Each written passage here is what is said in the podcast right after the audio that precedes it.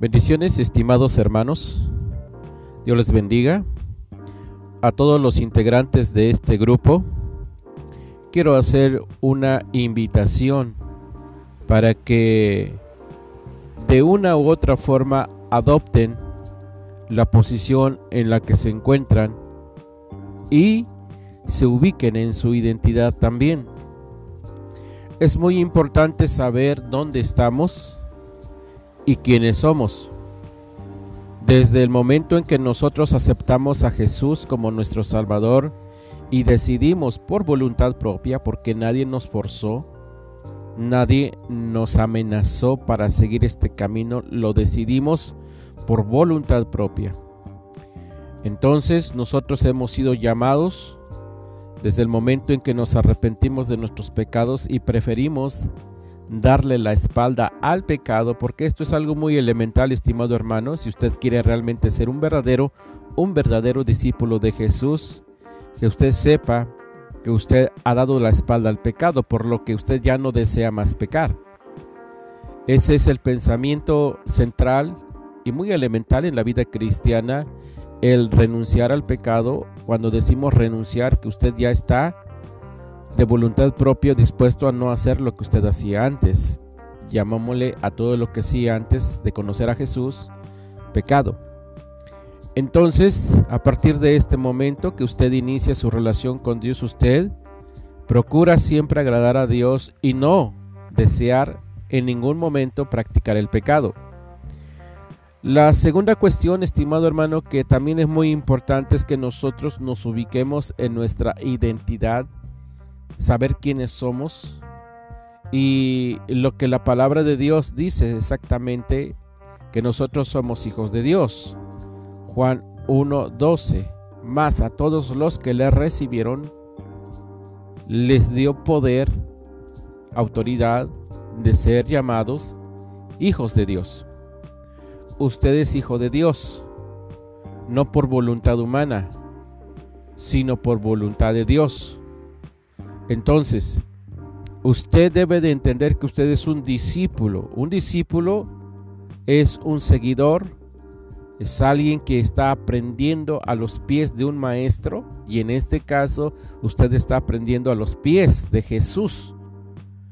Entonces usted ha sido llamado, así como los apóstoles, como los primeros discípulos de nuestro amado Salvador, a renunciar a comodidades, a renunciar a oficios, aunque este no es el caso de usted, porque usted no va a renunciar por su trabajo o no va a renunciar a su trabajo por seguir a Jesús. Usted puede seguir siendo un discípulo de Jesús haciendo el trabajo que usted tiene.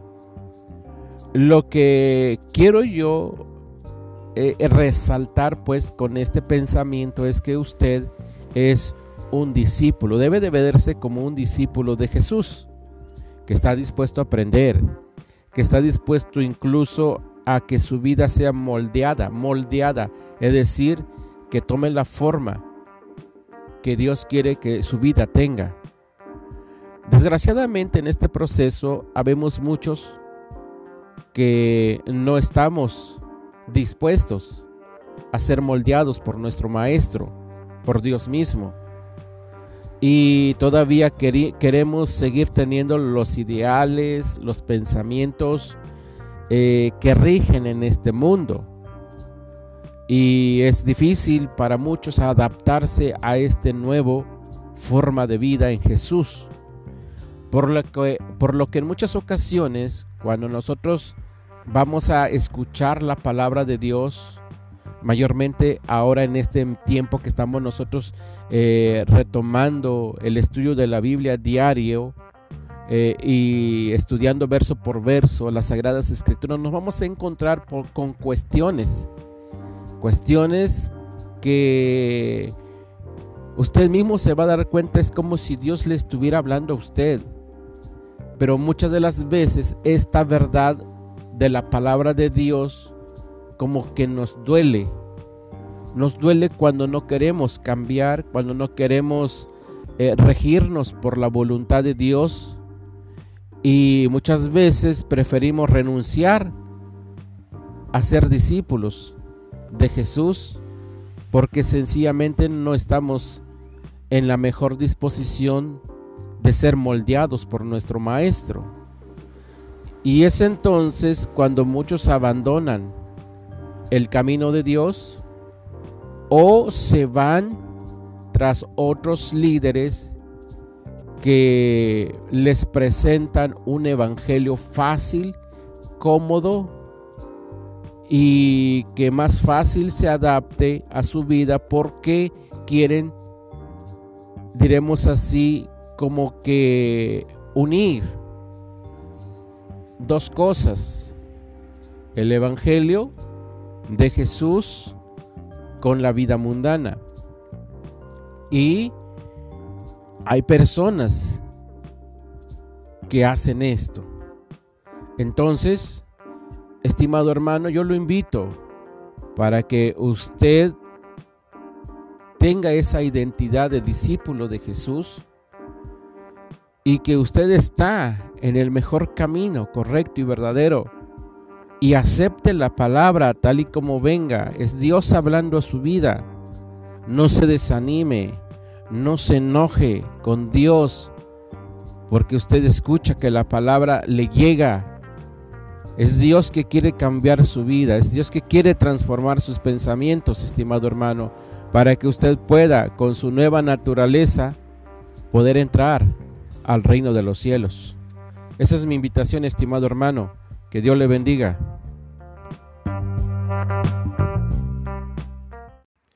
Bueno, bendiciones, estimados hermanos.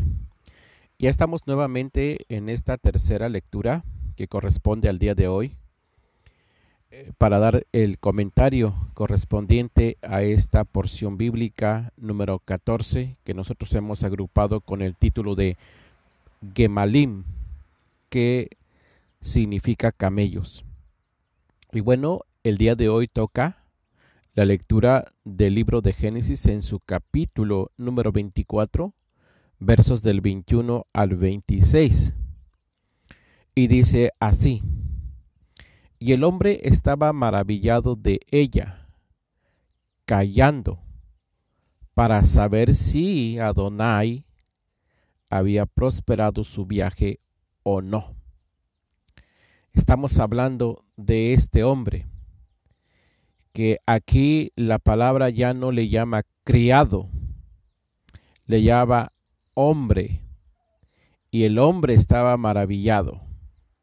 Estaba maravillado de ella, estimados hermanos. Siempre cuando hay un proceso de selección de compañera de la vida, siempre tienes que procurar que tu futura esposa te deje maravillado a ti, para que tú puedas entender y comprender que realmente es Dios el que te la está poniendo en el camino.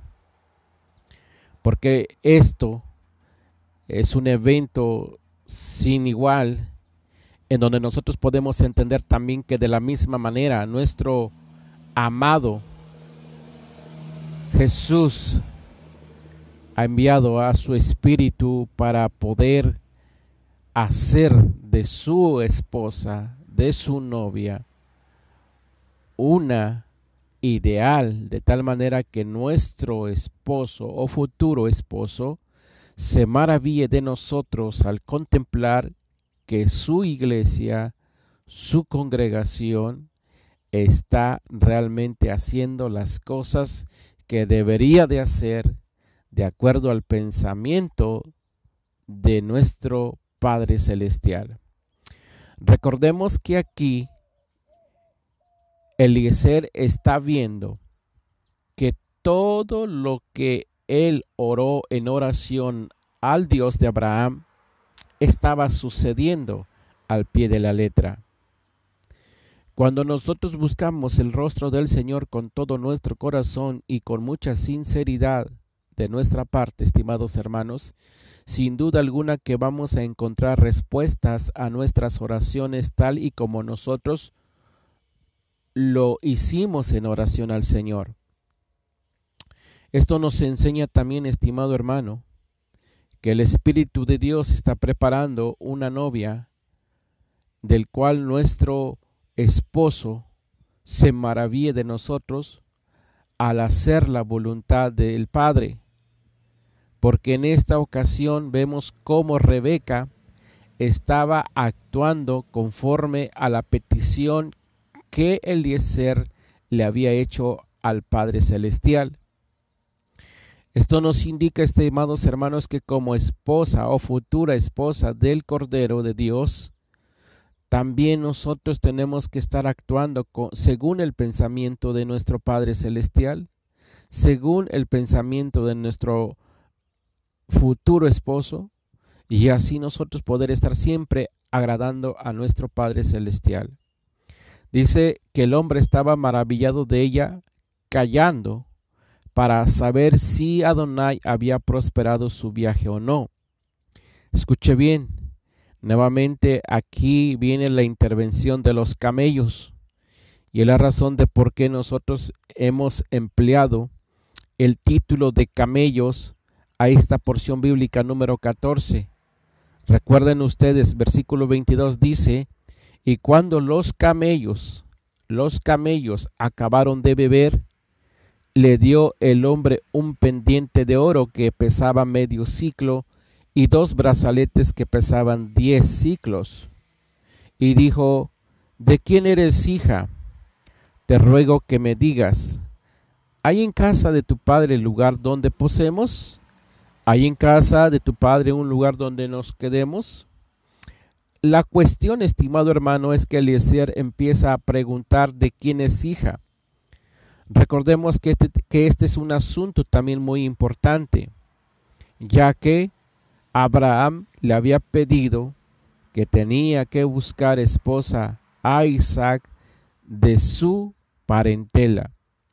¿Y de quién eres hija? le pregunta, te ruego que me digas.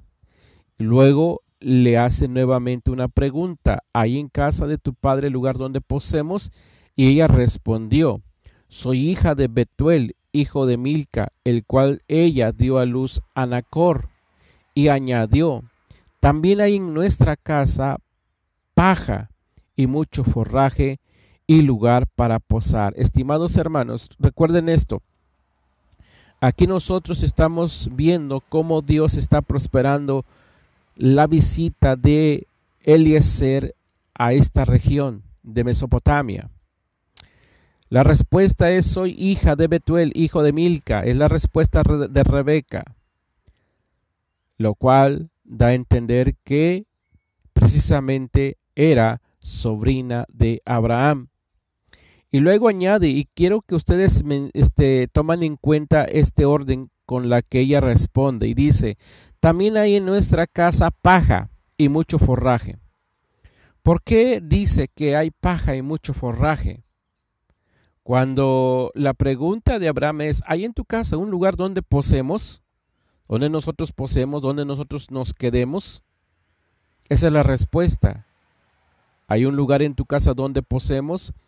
Tal vez aquí la pregunta, cuando dice Eliezer, posemos, está hablando de manera plural y hace referencia a los hombres que tal vez acompañaban en esta caravana al Eliezer, pero también refiere a los camellos, a los diez camellos que él llevaba. Ahora encontramos nosotros la respuesta de Rebeca que le dice que también hay en nuestra casa paja y mucho forraje. ¿Para qué paja? ¿Por qué menciona la paja y por qué menciona el forraje? porque la idea de Rebeca era también sustentar a los diez camellos. Primero pensó en los camellos y luego dice lugar para posar. Ya luego piensa en Eliezer y tal vez alguno de sus acompañantes. Esto, estimado hermano, nos, nos enseña Así, hermanos, como es la tradición del pueblo de Israel, de que nosotros tenemos que pensar también en nuestras mascotas, en nuestros animalitos. Ellos tienen un dicho ellos tienen un principio que primero coman los animalitos, las mascotas y después ellos. Ellos tienen esto como un principio de vida que si tú has preparado ya tus alimentos, no debes de comer tú primero, sino que van a ser tus animalitos los que les des primero de comer y después tú. Este es el estilo de vida, estimados hermanos, que todavía se conserva hoy en el pueblo de Israel, de dar primero de comer a, los, a las mascotas y, después sentarse a comer uno. Y es la razón de por qué nosotros vemos aquí en esta cuestión de que primero la hija de Betuel, eh, Rebeca, menciona la abundancia de paje, de forraje para el, el alimento de los camellos. Y en el versículo número 26 dice, el hombre entonces se inclinó y adoró a Jehová. Nuevamente vemos que en esta ocasión ya no se menciona a Eliezer como criado, sino como hombre. El hombre entonces se inclinó y adoró al Señor. La razón de por qué Eliezer empieza a adorar al Padre, de inclinarse y de reverenciar al Dios Todopoderoso, es porque sin duda alguna había encontrado en Rebeca la mujer idónea para, la, para ser esposa de Isaac. Así es que vemos, hermanos, que realmente cuando usted vea que Dios te prospera, inclínate y adora al Señor cuando Dios suple tus necesidades, inclínate y adora a tu Dios. Cuando Dios te sana, inclínate y adora a Dios. Cuando Dios te prospere en las cosas que tú quieres o que tú le pediste al Señor que te haga, Inclínate y adora a Dios. Seamos siempre personas agradecidas y seamos siempre personas que reconozcan que todo lo que nos pasa a nosotros, todas las bendiciones que llegan a nosotros, son por la voluntad de Dios y que vienen directamente de su mano. Bendiciones, estimados hermanos, que tengan ustedes un bonito fin de semana. Gracias por su atención.